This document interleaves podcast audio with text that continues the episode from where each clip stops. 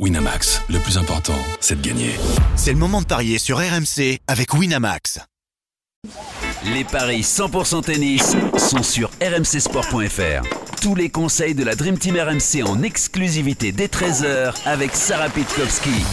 Salut à tous, au programme des Paris 100% tennis aujourd'hui la suite du tournoi ATP de Montpellier avec les matchs de Joe Wilfried Songa, Pierre Hugerbert et Marcos Bagdatis et on s'intéressera une nouvelle fois au tournoi de Sofia avec la rencontre de Gaël Monfils et pour m'accompagner j'accueille Sarah Pitkowski. Salut Sarah Salut Christophe Payet, notre expert en Paris sportif est aussi là. Salut Christophe Salut Sarah, salut Arthur, bonjour à tous.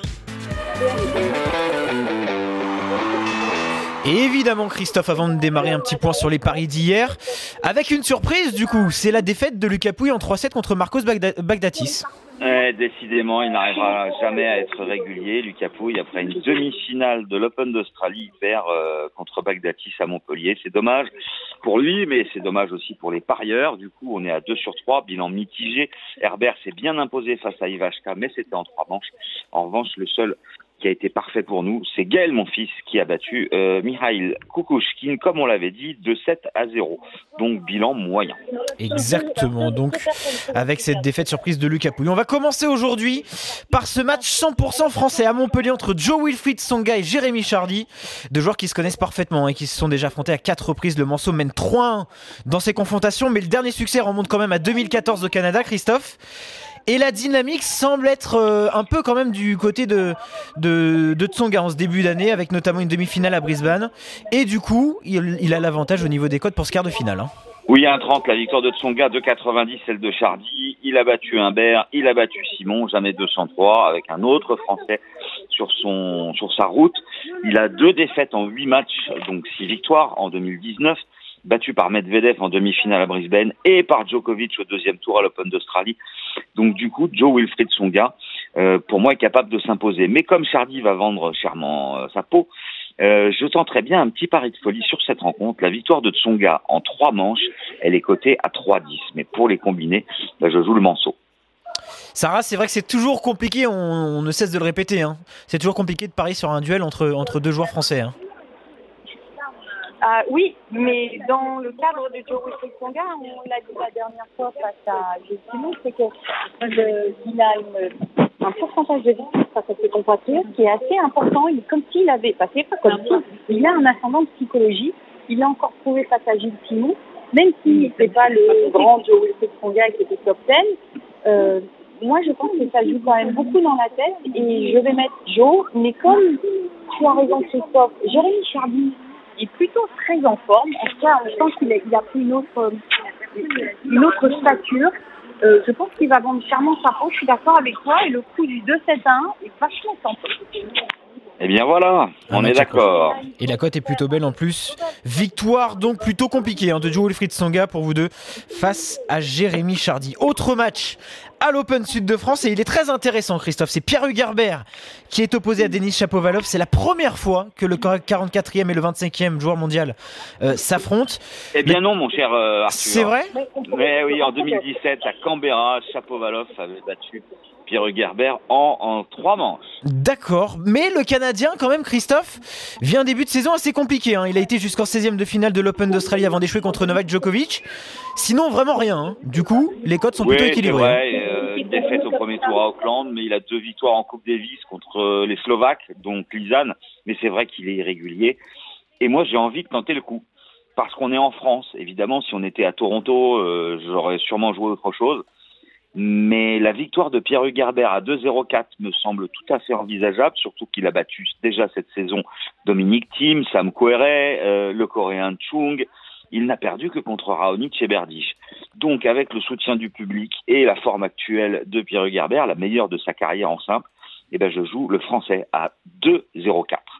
Avantage aux Français, Sarah, sur cette rencontre? Eh ben, je pense que je vais te suivre, ouais. Je suis tout à fait d'accord avec tes arguments. Je... Ouais, je vais te suivre. Victoire de Pierre Hugerbert, 2-0-4. Dans ce cas-là, pas besoin de pari annexe, on joue l'outsider. Non, non, non, bon, même si oui, un 3-7 sans donner de vainqueur Ça, c'est Euh, possible. pareil. C'est 1,90 pour ceux qui Voilà. euh, veulent euh, se couvrir. Mais c'est vrai que Chapovalov, euh, il est capable du meilleur, mais aussi capable du pire. Exactement. Donc, avantage pour vous deux à Pierre Hugerbert sur cette rencontre face aux Canadiens. Et toujours à Montpellier, Christophe et Sarah, Marcos Bagdatis qui affronte Radu Albot, le 128e contre le 90e joueur mondial. Là aussi, Christophe. Euh, pas évident de parler sur cette rencontre. Déjà avantage au, au Chypriote malgré tout. Lui qui est passé par les qualifications sur ce tournoi et qui a déjà réussi à se, à se débarrasser de Ruben Bemelmans et surtout hier de Lucas Pouille. hein. Oui, hein, c'est ça, euh, en fait. Il a battu Lucas Pouille et ça prouve qu'il est en forme malgré son grand âge. Euh, le Chypriote, il est à 1,64, c'est un 94 Radu Albot, il est moldave, il est 90e mondial. Il a quand même battu Kohlschreiber et Goulbis, ce qui veut dire qu'il faut quand même s'en méfier.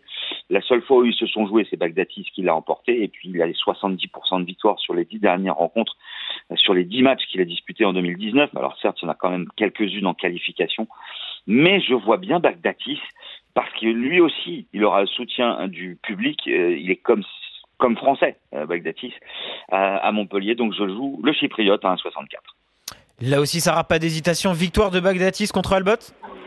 Euh, oui, oui, même s'il a dû finir tard hier soir, euh, le match a duré, je ne sais pas combien, on a dû approcher pas loin des 2h30, 3h.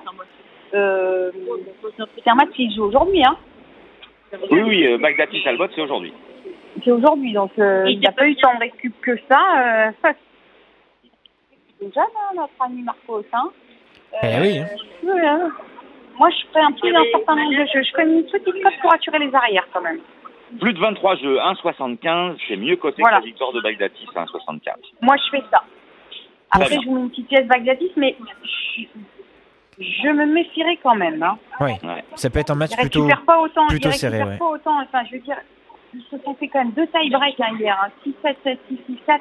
Et il a dû laisser, il a, dé- il a forcément dû laisser de la gomme. Hein.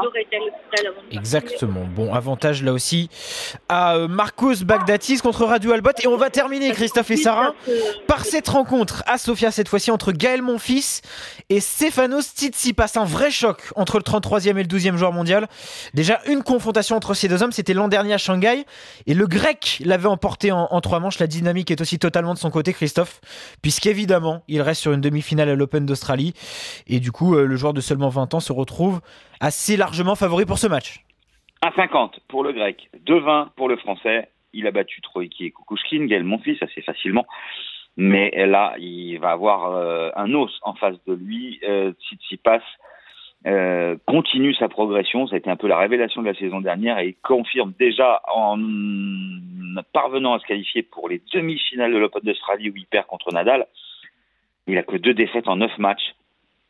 Je joue Tsitsipas à 1,50. Mais ça peut être serré au niveau des, des sets, puisque quand ils se sont joués, par exemple, à Shanghai, comme tu, tu le disais, il y avait eu un tie-break dans la première manche. Oui. Donc, le plus de 10 jeux à 2,18 dans la première manche me séduit aussi. Mais je joue Tsitsipas. Oui.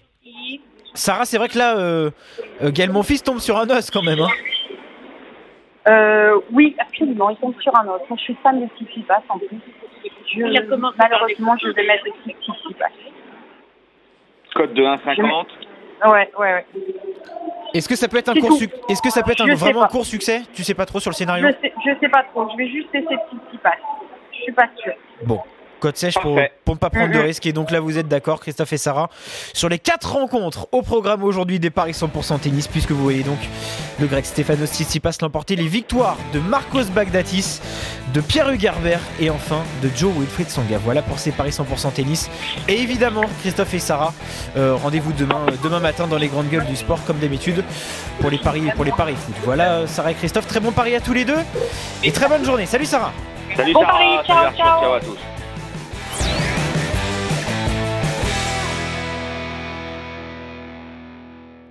Winamax, le plus important, c'est de gagner. C'est le moment de parier sur RMC avec Winamax.